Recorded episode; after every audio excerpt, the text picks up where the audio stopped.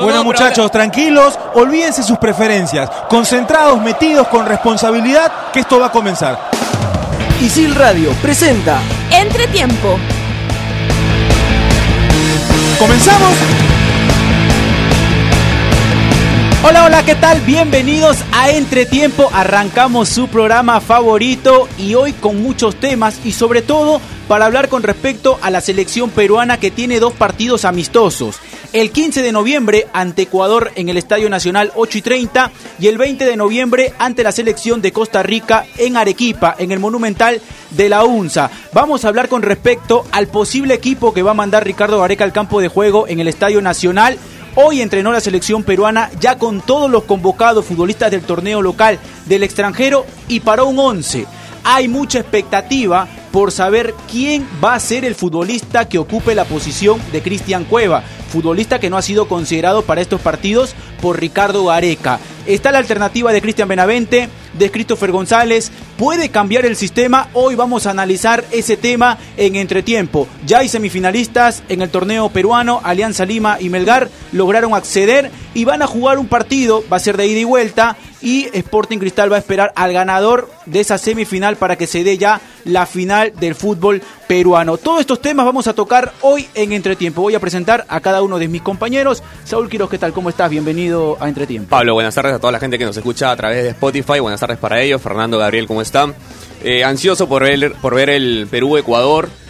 Es un buen partido para medir a la selección y además que ya nos quedan poquitos, ¿no? Están estos dos partidos, Ecuador-Costa Rica, luego en marzo uno con Uruguay y falta uno por confirmar. Y hoy habló Antonio García Páez y dijo que probablemente haya dos más en mayo. Sí. Así que falta confirmar eso. Una alternativa puede ser la selección de Uruguay. Es cierto. Es una información. No, esa es la de marzo. Claro, la de Y- marzo sería Uruguay. Claro, y ahí viene dos en mayo que todavía no se sabe. Pero él cree y, y ve algunas posibilidades de que hayan dos partidos más. Interesante para lo que puede ser la Copa América Brasil 2019. Gabriel Rey, ¿qué tal? ¿Cómo estás? Bienvenido a Entretiempo. ¿Qué tal Pablo? Te Saúl, veo sonreír, ahora Fernando? Semana de selección. Cuando, cuando juega la selección siempre es una semana feliz para todos. Ajá. Sobre todo cuando se va a jugar a un año de la clasificación a, a Euro 2018. Creo que va a ser un... Te pregunto un rapidito. Dime, dime. ¿qué te genera esa fecha? Defínemelo en una palabra. No, no podría con una palabra. No podría. Es, de- demasiadas emociones se, se sintieron ese día para, como para escribir una palabra. ¿no? ¿Lloró ese día? Sí, claro. Como todos los peruanos. ¿Quién no lloró ese día? Ahora, hoy nos acompaña en la mesa de entretiempo un amigo que siempre está atento, que uno cuando está realizando el programa nos está viendo atentamente y luego siempre aparece a darnos comentarios. Hoy tiene la oportunidad de aparecer en la mesa de entretiempo y va a comentar el tema de la selección peruana y el fútbol y el torneo local. Fernando Loza, ¿qué tal? ¿Cómo estás? Bienvenido a Entretiempo. Un recibimiento especial para ti. ¿Cómo estás? Gracias Pablo por, por- por ese recibimiento. ¿Cómo estás Pablo, Saúl? Gabriel, el chico que nunca puede quedarse callado, ¿no? Como ustedes, como ustedes me han apodado, el chico que nunca puede quedarse callado. Bien, eh, como, como decía Gabriel, esta semana juega la selección, semana distinta, ¿no? Ah, ya llegaron todos los seleccionados para, para realizar el partido con Ecuador. Mm, me parece, yo me la juego que Cris- em, Ricardo Barraca se la va a jugar por, por Cristian Benavente, ¿no? Y va a ser una buena oportunidad para ver a, a Benavente 90 minutos en la posición que normalmente él juega, ¿no? Para que no haya la excusa que la gente dice de que, bueno, Benavente no jugó su posición, por eso no rindió. Bueno, ahora va a jugar en su posición 90 minutos y habrá que verlo. para llegar a mejores conclusiones en cuanto a su desenvolvimiento con la selección peruana. Vamos a iniciar con el tema de la selección peruana. Mi nombre es Pablo Caña, somos estudiantes de la carrera de periodismo deportivo de ISIL. No se olviden, ahí está nuestra productora Mafe atenta para que lo podamos decir. No se olviden que nos pueden escuchar en Spotify como Radio ISIL entre tiempo. Información con respecto al tema de la selección peruana. Hoy entrenaron ya todos los futbolistas. Llegó Jefferson Farfán, Renato Tapia, André Carrillo, futbolistas que faltaban. Y Ricardo Gareca probó un 11. Es la información. Probó un 11 teniendo y ratificando a ese equipo que logró la clasificación a Rusia 2018. Es decir, Gales en el arco, por derecha Luis Advíncula, como centrales va Santa María en el lugar de Alberto Rodríguez, que no ha sido considerado para esta convocatoria, acompañado de la sombra Ramos. Por el sector izquierdo, Miguel Trauco. En la mitad de la cancha, Renato Tapia, con Josimario Tun. Por el sector izquierdo, el Oreja Flores. Por el sector derecho, André Carrillo. De punta, Jefferson Farfán. Y el 10, en este partido de práctica que realizó el profesor Ricardo Gareca, fue Cristian Benavente. Vendría a ser el futbolista que reemplace a Cristian Cueva. dentro del 4-2-3-1 sabemos que Cueva es el que vendría a jugar libre, con mucha libertad para que pueda improvisar y sobre todo para que pueda hacer jugar a los futbolistas a los extremos y llegar de la mejor manera para llegar al 9. Entonces, ¿es conveniente ver a Cristian Benavente en esa posición? Eh, a ver, teniendo en cuenta que esa posición de, de Cueva rotaba mucho también con, con Carrillo, rotaba con, con el Oreja Flores. Benavente viene jugando también por, por la banda ya en, en Bélgica. Eh, yo creo que vendría bien. Yo creo que, que es el momento de Benavente porque muchas veces dijimos, no, que Benavente entró pero no jugó en, no en su posición.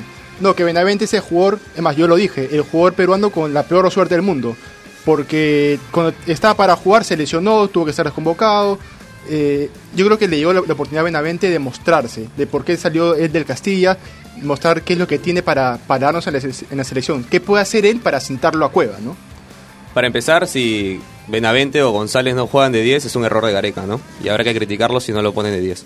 A Christopher González necesariamente de 10. Sí, claro, hay que probarlo de 10 a los dos. Un partido cada uno, algunos minutos uno y, para mí la primera opción es Benavente, por supuesto. Hay que verlo a él. Así como a Ruiz Díaz le dio 180 minutos, que a Benavente le dé 90 minutos por lo menos para verlo claramente, ¿no? Para nosotros poder definir y que te- él también analice si Benavente puede ser titular o al menos suplente ideal de, de Cristian Cueva. Ahora, las, dos, las mismas características, los dos, Cueva y Benavente, no tienen. Claro. No nos van a dar lo mismo, ¿ah? Eh, para mí es un Cueva, un jugador con mayor libertad en la cancha, que no tiene tanta, tantos deberes a la hora de marcar, Inclu- pero aún así lo hace. Él lo hace por, no sé, características propias, pero me parece que Gareca a la hora de ponerlo le da esa cierta libertad para que él pueda moverse Sí, ahora, por donde se le da la, la gana en la cancha. Me Ah, parece que por parte de Ricardo Gareca sí existe una exigencia porque los futbolistas de la segunda línea de volantes, ya sea Flores, en su momento Cristian Cueva, André Carrillo, tengan mucha movilidad y hagan los cambios posicionales. Para mí era un punto a favor de Cristian Cueva porque se podía desempeñar por el sector izquierdo, podía también ir por el sector derecho y mostrarse y darle fútbol a la selección peruana. Él era el 10 de la selección. Si uno tiene que hablar con respecto a qué posición era la adecuada para Cristian Cueva, era de 10, Claro. libre. Bueno, pero acuérdate que cuando Gareca convoca a Benavente, que lo- luego fue desafectado de la selección, lo convoca porque estaba jugando por el lado izquierdo. sí. Ahora hablamos, de que, a- ahora hablamos de que Benavente podría jugar de 10. Bueno, pero hay muchas cosas erróneas. eh. Pasa que, a ver, después de habernos clasificado al Mundial, decimos que todo lo que hace Gareca está bien, está perfecto. Y no es así, porque Gareca también erra, como cualquier persona. Entonces, también erra, por ejemplo, con la convocatoria, la nueva convocatoria de Loyola. Porque darle Sí, una... opor- sí. O sea, no es que lo va a poner de titular, pero darle otra oportunidad convocándolo es darle más... Ahora es un punto que No vamos- sé si lo merece. Es un punto que vamos a tocar, Saúl, el tema de la convocatoria de Nilson Loyola, porque sale Alexis Arias, me parece un futbolista con características totalmente distintas Sí, a la de. Loyola. Pero vamos a seguir con el tema de Cristian Quería Cueva. decir con, con los errores de, de Gareca. De acuerdo. Y el tema de Cristian Cueva y Benavente, porque hoy en día, si uno se pone, sobre todo, a tomar atención a algunos puntos de la selección peruana, se encuentra con que después de la clasificación al Mundial de Rusia 2018, después del Mundial, ya no estábamos apreciando a ese Cristian Cueva que improvisaba, que estaba bien físicamente y que era muchas veces determinante para dejar al 9 frente al arco. Y un claro ejemplo es el partido que hace ante Paraguay, el partido que hace ante Ecuador, hasta el partido que hace en el repechaje. Después ya no vimos ese desem- desenvolvimiento de Cristian Cueva. Se intentaba buscar futbolistas que se acerquen a sus características y por ahí nos encontramos con un Benavente que para mí no tiene esa picardía que tiene por ejemplo Cristian Cueva dentro del campo de juego, pero que es un futbolista que en el uno contra uno sí se puede sacar al rival con facilidad por la potencia que tiene y porque con la pelota conduce muy bien y es rápido. Meramente también domina muy bien los perfiles. Es algo Sí. que, que Cristian Cueva no tiene mucho, ¿no? Y, y si, si se quiere animar el uno contra uno lo pasa. Si le queda para el perfil izquierdo, normal puede definir. Si le queda para el perfil derecho, igual puede definir. Cosa que creo que Cueva no tiene, ¿no? Pasa que, a ver, si, si comparamos a los dos, eh, Cueva tiene más talento, ¿no? Eh, esa, esa creatividad para sacarse rivales de encima.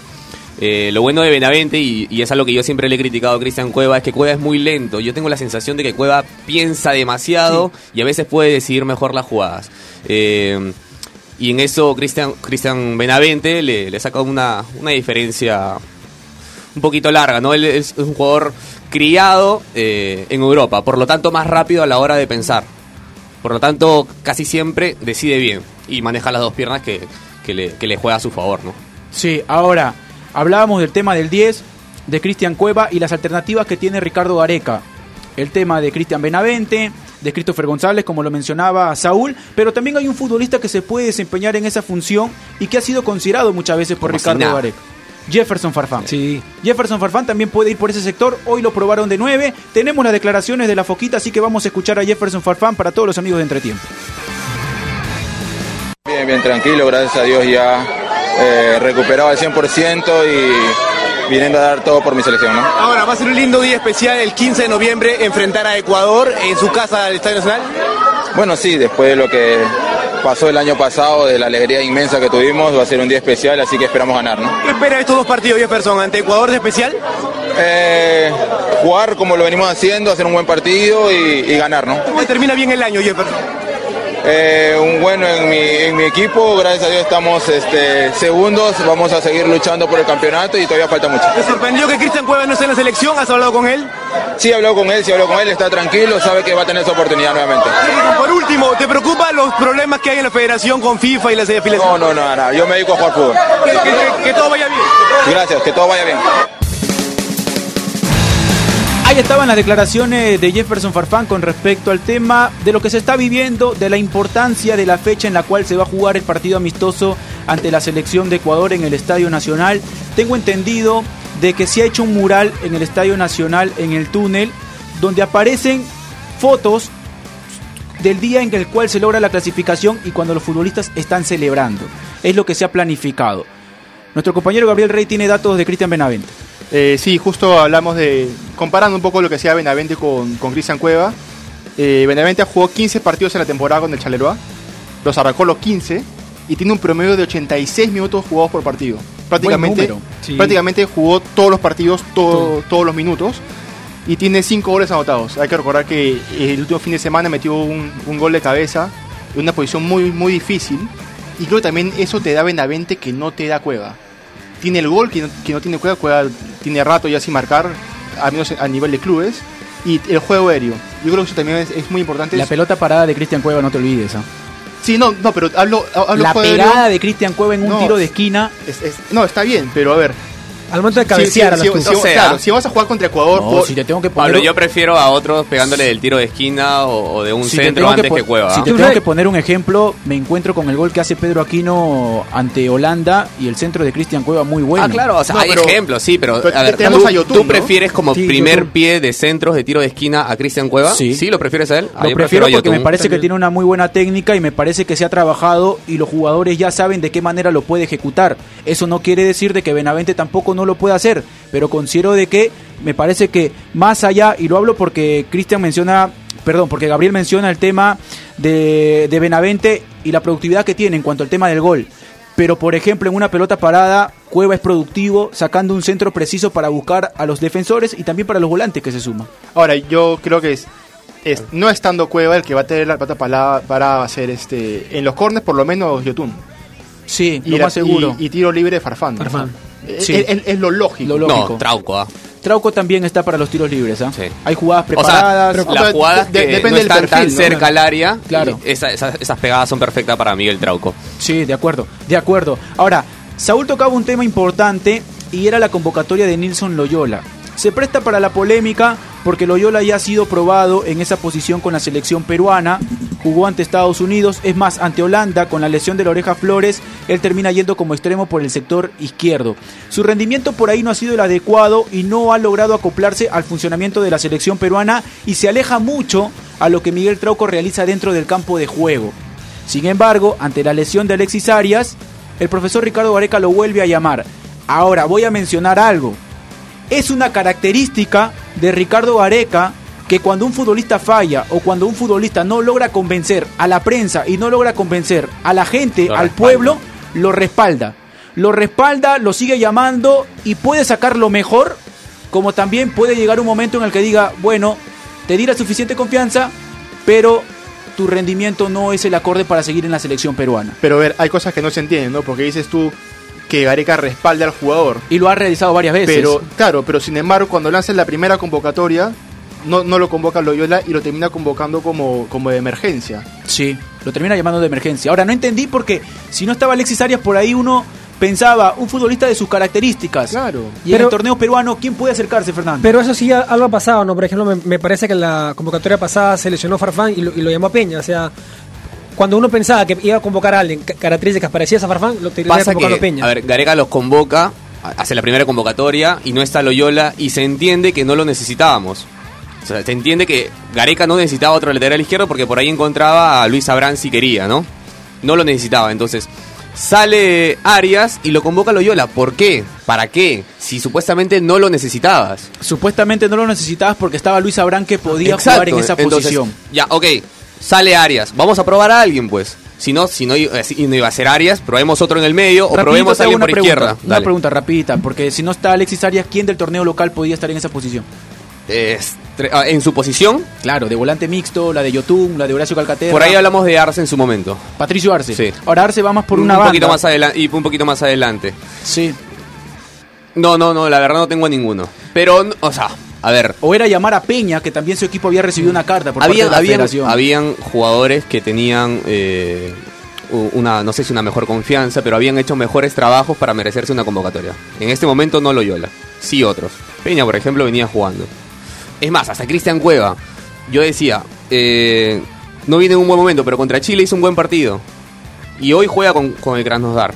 Poco, pero juega. Entonces, si Ahora quería, sí. res- si quería respaldar a alguien ahora, ha jugado a Europa League. ¿no? Ha jugado Europa League. Sí, Titular. Sí, ahora ha jugado poco. Nos tenemos que ir a una pausa y estamos regresando con entretiempo. Vamos a seguir hablando con el tema de la selección peruana. Nos vamos a una pausa y volvemos. Estudia animación 3D en ISIL, la única carrera en el país avalada por Studio Art de Hollywood. Estudia en ISIL y aprende haciendo. Aprende comunicación integral de la mejor manera, trabajando para clientes reales. Estudia en ISIL y aprende haciendo.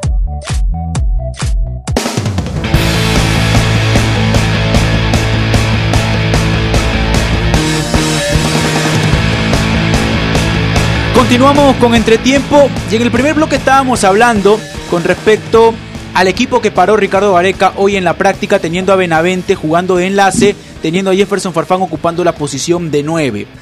Nos vamos al tema de qué tan importante es el partido ante Ecuador, qué conclusiones se pueden sacar del tema colectivo, del tema individual, del desenvolvimiento de cada futbolista, porque hay que tomar en cuenta que son los dos últimos partidos amistosos de la selección peruana del 2018.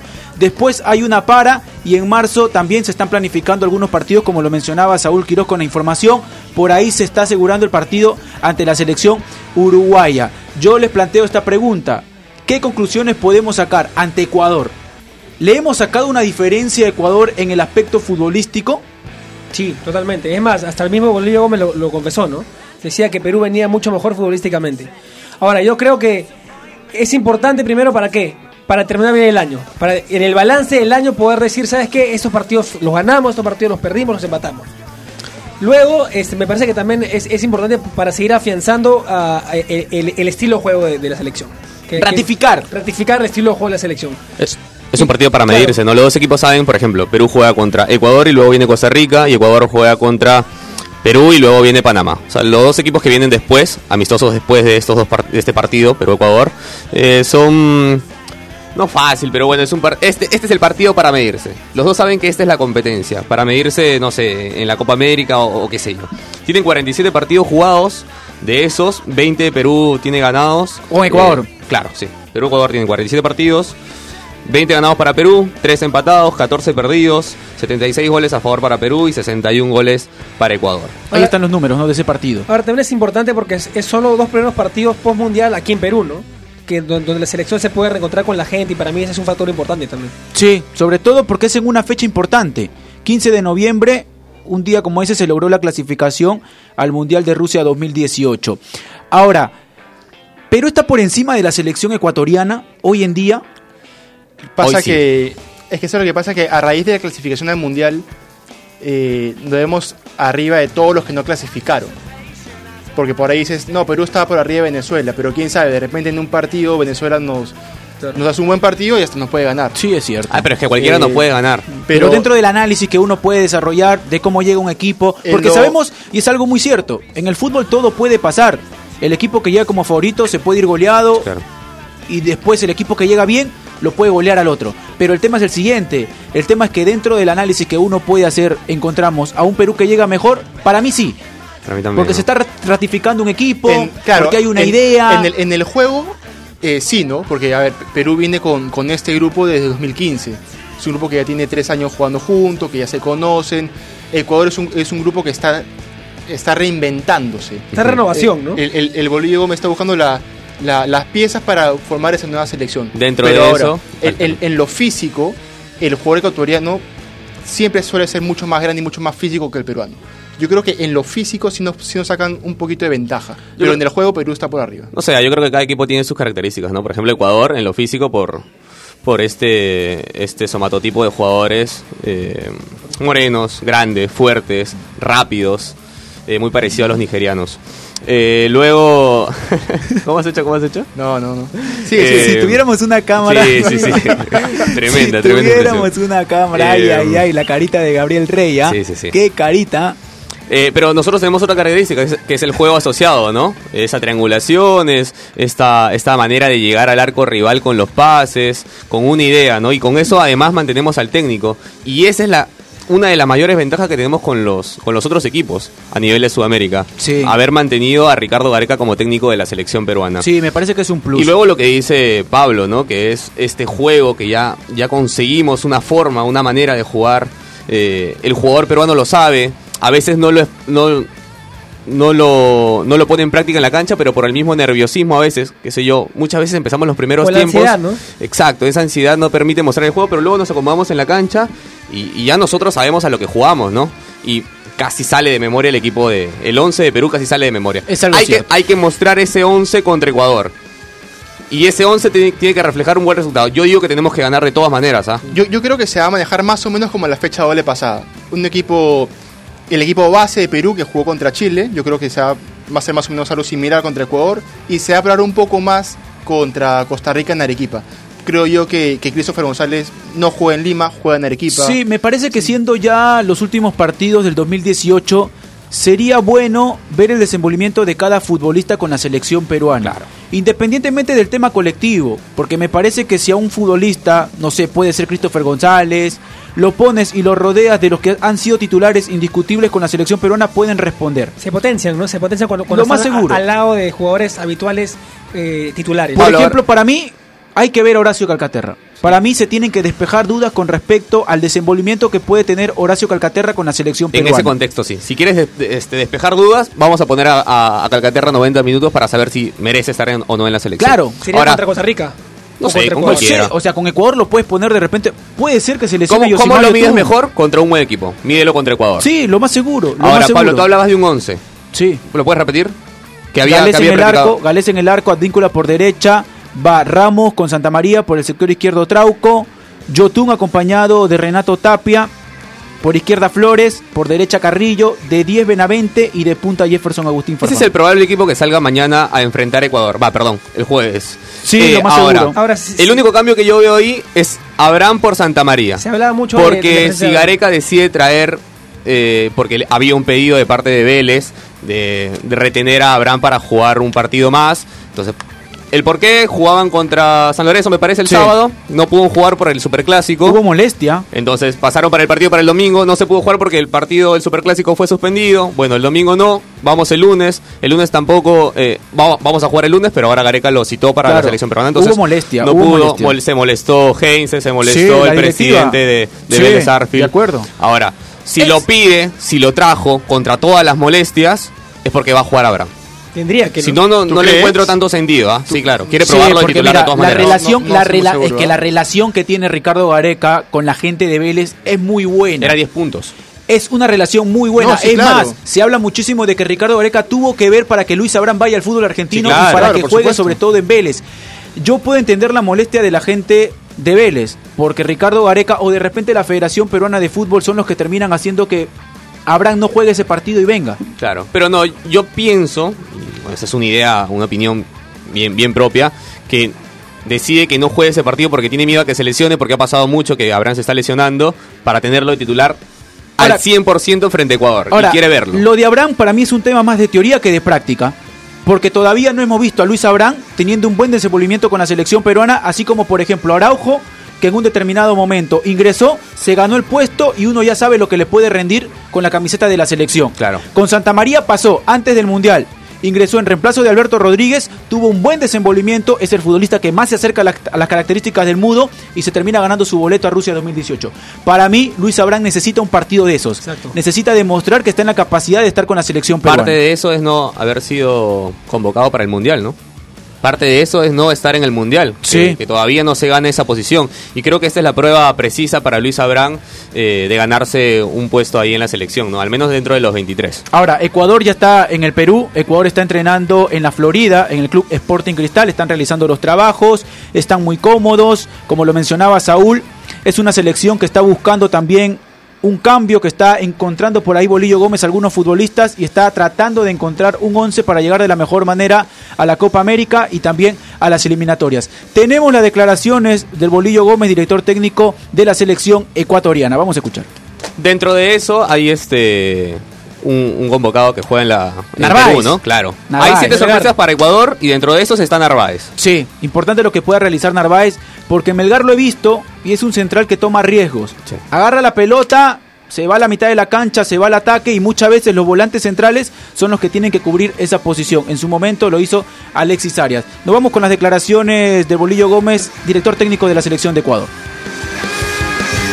Estamos probando muchachos nuevos, eh, adquiriendo- juntándolos con algunos de experiencia. Y bueno, todavía no tenemos un buen nivel. Acumulando más gente para estar con los de experiencia. Recambio en los países sudamericanos, eso de recambio no es, no es fácil. Pero es un equipo que paró después de la eliminatoria, entonces está empezando apenas. Eh, cogimos dos selecciones que vienen de mundiales, que vienen con procesos como Perú y Panamá. Y nosotros, mm, la cierre de año no es lo que nos llame la atención, es que se vea que para el futuro puede haber algo importante. Hay tres selecciones muy buenas en Sudamérica, Brasil, Colombia y Perú. Son las tres selecciones de mejor nivel, por eso para nosotros es bien importante venir aquí porque nos va a mostrar muchas dificultades, aunque vaya a haber muchas críticas en contra de nuestra selección. Ahí estaban las declaraciones del Bolillo Gómez con respecto al partido que va a tener Ecuador ante la selección peruana. Hacemos un alto, hemos hablado de la selección peruana, hemos hablado de puntos claros, el tema colectivo, la ausencia de Cristian Cueva y pasamos al torneo local. Ah, ya no. ¿Ya no hay selección? Ya no hay selección, nos queda pocos minutos, nos acaba de informar nuestra productora Mafe que está muy atenta. Gracias, Mafe, ¿ah? Siempre Gracias. siguiendo el programa. Y tenemos que hablar del torneo local porque ya se conocen a los semifinalistas. Aparece Alianza Lima y también Melgar. Sporting Cristal está esperando el ganador de este partido para que se pueda disputar ya los playoffs y por ahí saber al campeón peruano. Alianza Lima, un equipo muy criticado de repente por su manera de jugar. Pablo Bengochea hace oídos sordos, por más que lo encaren en una conferencia de prensa, fiel a su estilo, termina haciendo de que Alianza juegue de la misma manera un equipo práctico y termina encontrando el resultado. Creo que sí hay un mérito por parte del técnico uruguayo, hace buenos replanteos y hoy los resultados lo avalan porque no solamente está en la semifinal, sino que la directiva de Alianza Lima piensa en renovarle. Eh, Eso te iba a decir, la, la directiva está pensando en, en renovarle el contrato a Bengochea, que si bien es cierto a la gente no le gusta cómo juega Bengochea, no le gusta el juego de ¿A Uruguaya. ti te gusta? Eh, no, no, personalmente no me gusta.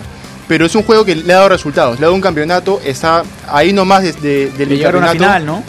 Sí. pero a ver, este creo yo que muy, muy aparte de Alianza y Melgar, el que sale un poco perjudicado entre comillas de, de este de este formato es Sporting Cristal, ¿no?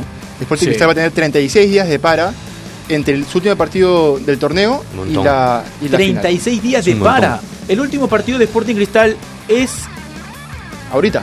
porque este domingo no hay, no hay partidos por el tema de la selección peruana. Luego se viene nuevamente el fin de semana. No, 36 días confirmados. Sí, porque acuérdate que hay Semifinal se juega el 2 Y el 5. y el 5 de, de diciembre. Sí. y de ahí hay una para para la final.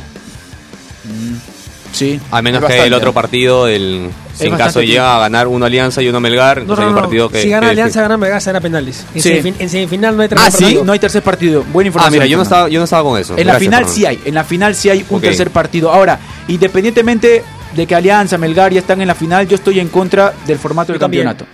El- Muestro mi molestia porque hoy encontramos a un Melgar que está segundo en el acumulado y que lo más seguro termine siendo después de Sporting Cristal el que tenga más puntos Claro.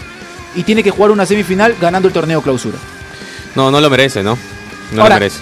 Yo voy a mencionar, Alianza hizo todos los méritos dentro del formato del campeonato. Si Sí. se merece estar en una semifinal, se lo merece. Claro, porque pero- hizo todos los méritos. No, pero... pero- yo voy en contra y voy y hago una crítica mismo. en cuanto al formato que ha hecho en este momento el fútbol peruano. no, pero el, el formato es malo y te das cuenta desde que Universitario peleando la baja tenía oportunidades de ganar el clausura y llegar a una, a una, a una sudamericana. Sudamericana. A una- o sea, ahí te das cuenta que el formato está mal. A, a mí el formato que me ha gustado mucho es el de, el de segunda división. Suerte que ya está cambiando, ¿no? Sí.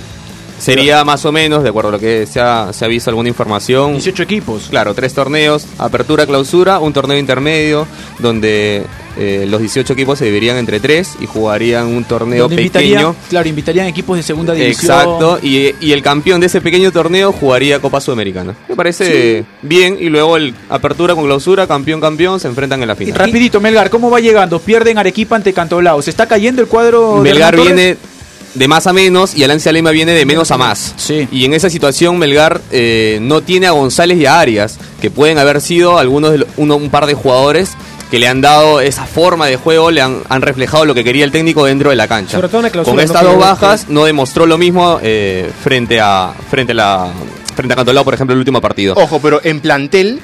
Ah, Melgar tiene mucho más plantel sí, y, Mel- claro. y Melgar se reforzó De a mitad de año para salir campeón. Sí, O sea, es una obligación para yo, yo no, yo no creo que la ausencia de Loyola y la, la ausencia de, de Arias y de, y de Christopher González sea una excusa por, para no salir campeón. Pero claro que sí, pero compara con la selección. Cuando el equipo titular no está, no siempre es de lo mismo. Pero si tienes un equipo que tiene 20 jugadores y se Pero le van no- 3, ahí te creo. Ok. Pero si tienes un equipo que tiene como 30 jugadores, no puedes poner una excusa que porque Pero no tres. siempre es lo mismo, pues. No siempre los mismos, los titulares no son lo mismo que los suplentes. Pero, pero, Pero, pero te has reforzado de una manera para que los titulares estén al nivel del suplente y poder salir campeón. Sí, de acuerdo. De ve acuerdo. la mano del técnico también. Ahora vamos a tener tiempo para hablar de, de la semifinal porque todavía me parece que es el 2 y el 5 Hay tiempo. de diciembre Hay tiempo, hay tiempo. cuando se juegue la semifinal para hablar de Alianza Lima y de Melgar. Nos tenemos que ir, hemos llegado a la parte final del programa. Nos estamos reencontrando la próxima semana con su programa favorito Entretiempo. Chau, chau.